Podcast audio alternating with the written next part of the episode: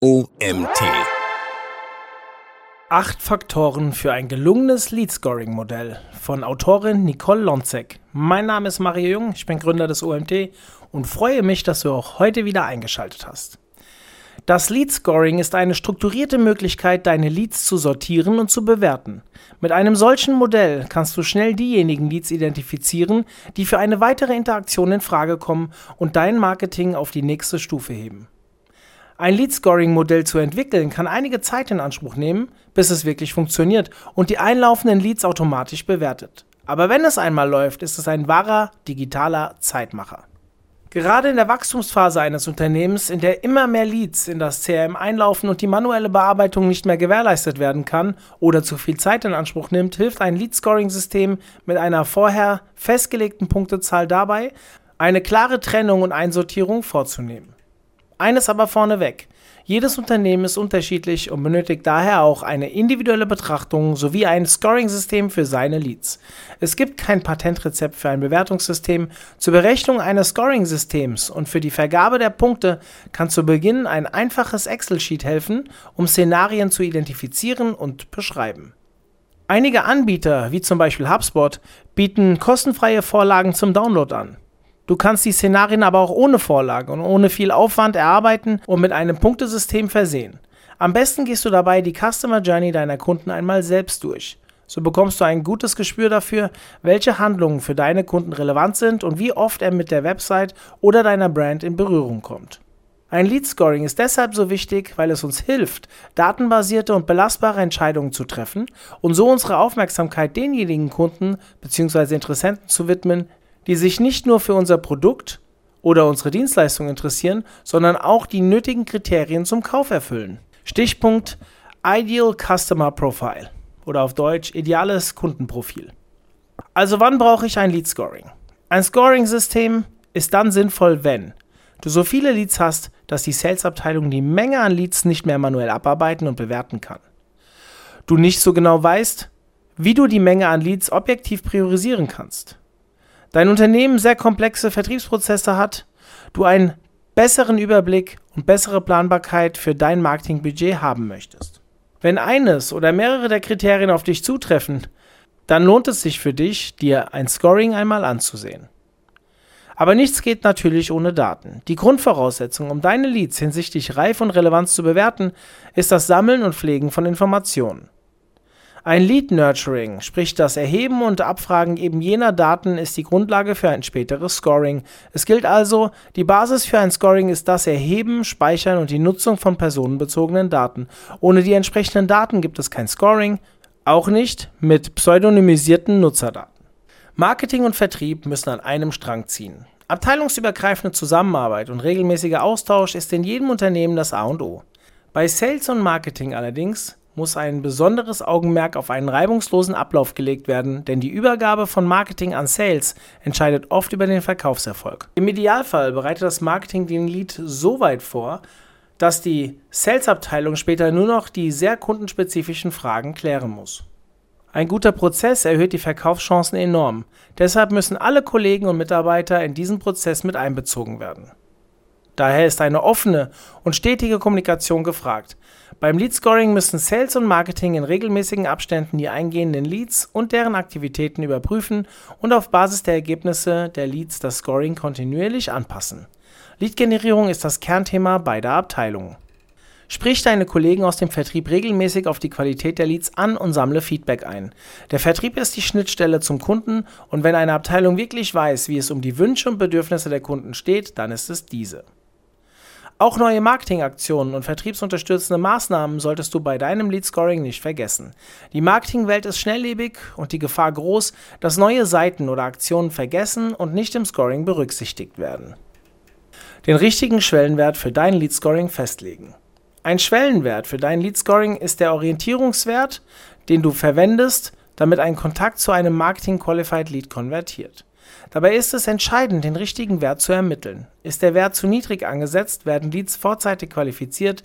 Ist der Wert zu hoch angesetzt, ist die Gefahr groß, dass der Lead zu lange nicht gesehen und richtig einsortiert wird und somit hat die Konkurrenz mehr Zeit, diesen Kunden mit Kaufabsicht für sich zu gewinnen.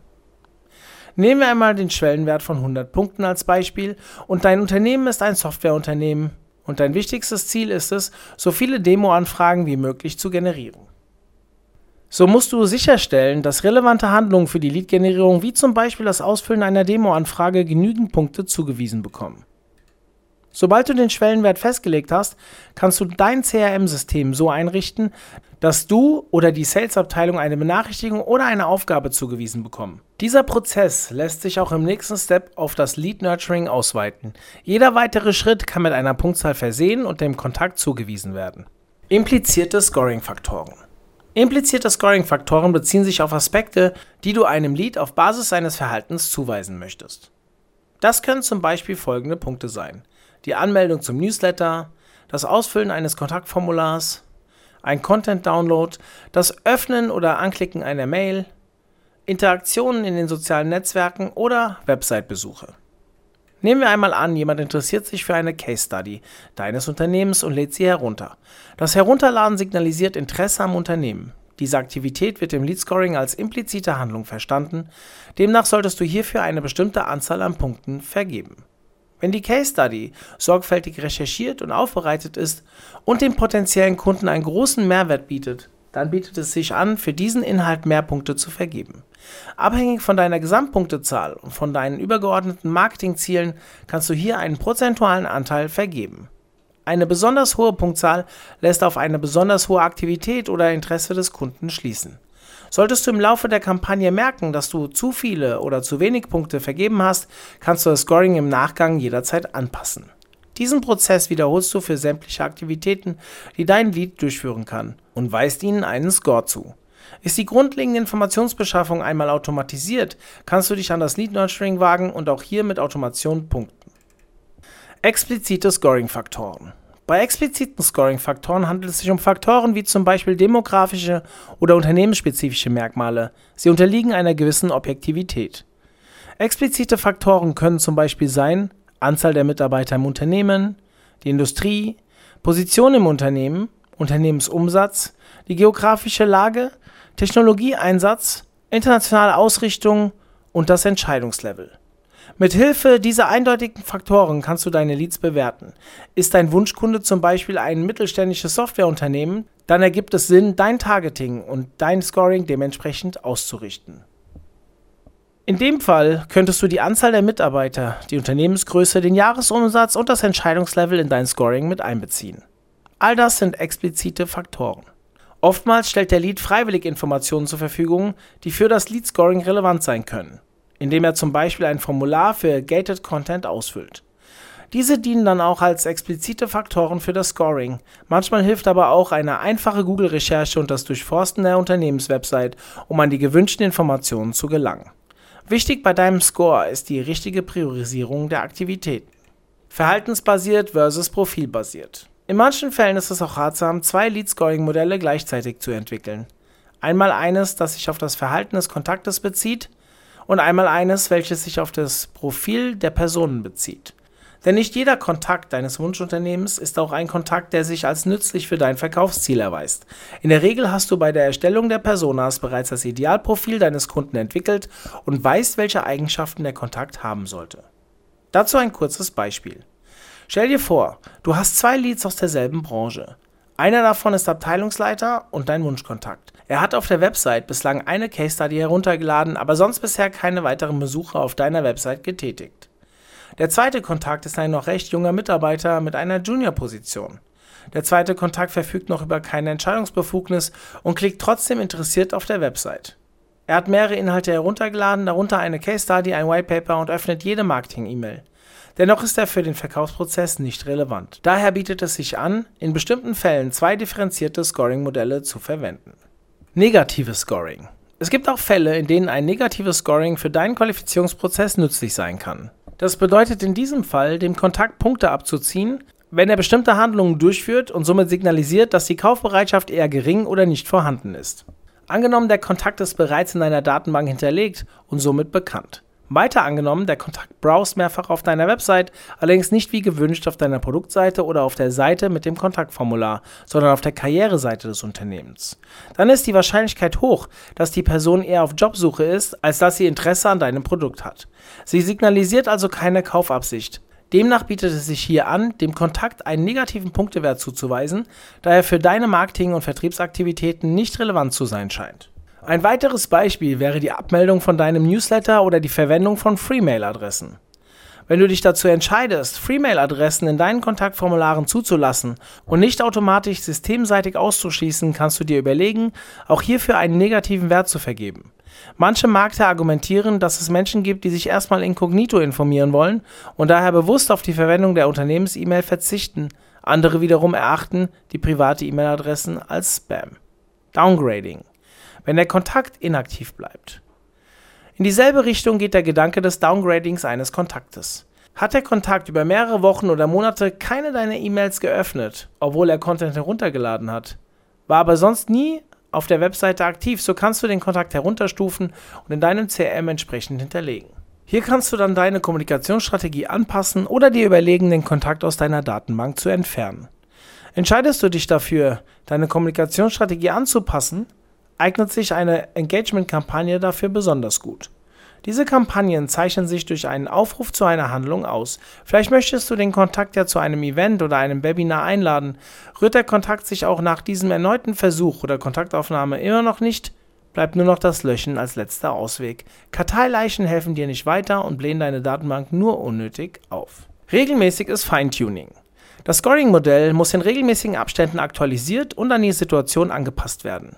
Wenn beispielsweise viele Leads qualifiziert werden, aber nur wenige bei Sales konvertieren, dann ist das ein Indikator für einen zu niedrig angesetzten Schwellenwert. Wichtig ist außerdem, dass das Lead Scoring nicht zu granular und somit zu restriktiv aufgesetzt wird, denn das kann dafür sorgen, dass interessante Kontakte den Schwellenwert nicht erreichen und somit übersehen werden. Im Idealfall setzen sich Sales und Marketing monatlich für eine kurze Session zusammen und gehen die einlaufenden Leads und das Scoring-Modell zusammen durch und optimieren anhand der Wunschkontakte und der Erfahrungswerte. Checkliste. Die wichtigsten Punkte noch einmal zusammengefasst. Lege den richtigen Schwellenwert für dein Scoring-System fest. Welche expliziten Faktoren du in deinem Scoring mit einbeziehen kannst, das ist je nach Branche unterschiedlich. Berücksichtige die impliziten Bewertungskriterien. Verhaltensbasiert versus profilbasiert. Eine kritische Unterscheidung hilft deinem Scoring-System. Lege auch ein negatives Scoring fest für irrelevante Aktivitäten Downgrading für inaktive Kontakte, vermeide Karteileichen, enge Abstimmung zwischen Marketing und Sales als A und O, regelmäßiges Feintuning und Plausibilitätskontrolle des Scoring-Modells. Kommen wir zum Fazit dieses Artikels. Ein Lead-Scoring-System kann für ein Unternehmen einen großen Hebel bedeuten. Es spart manuelle Arbeit und viel Zeit bei der Bewertung der einlaufenden Leads. Lead-Scoring-Systeme sind so individuell wie die Unternehmen selbst. Es gibt keine Schablone und auch nach der initialen Erstellung benötigt das Scoring immer wieder ein kritisches Auge, ein gesundes Bauchgefühl und regelmäßige Kontrolle. Mit den Möglichkeiten der Verarbeitung von personenbezogenen Daten steht Marketing-Experten die Möglichkeit offen, ein detailgetreues Kundenprofil zu erstellen und so gezielt auf die Wünsche und Bedürfnisse der Kunden einzugehen. Das Scoring-Modell ist so viel präziser als vergleichbare Bewertungssysteme. Aber auch ein wenig Geduld ist gefragt, denn ein gutes Scoring-Modell lebt auch von der richtigen Datenmenge. Wer sein Lead-Scoring sorgfältig plant, kann seine Marketingaktivitäten damit bereichern, somit für hochqualifizierte Leads sorgen und den Neukundengewinnungsprozess effizient und erfolgreich gestalten. Dieser Artikel wurde geschrieben von Nicole Lonzek. Die umtriebige Vordenkerin blickt auf langjährige Erfahrungen in der Digitalbranche zurück, die sie in internationalen Konzernen wie Google, TUI und Allianz sowie in Boutique-Unternehmen sammeln konnte. Dadurch verfügt sie über ein breites Spektrum an Branchenwissen von Tech, Tourismus, Internet bis hin zur Versicherung. Nicole zeichnet sich durch unternehmerische Leidenschaft aus, geprägt durch eine klare Vision, Strategie und Exekutionsstärke. Sie forciert eine Innovations- und Veränderungskultur, neue Arbeitswelten und einen zeitgemäßen Führungsstil.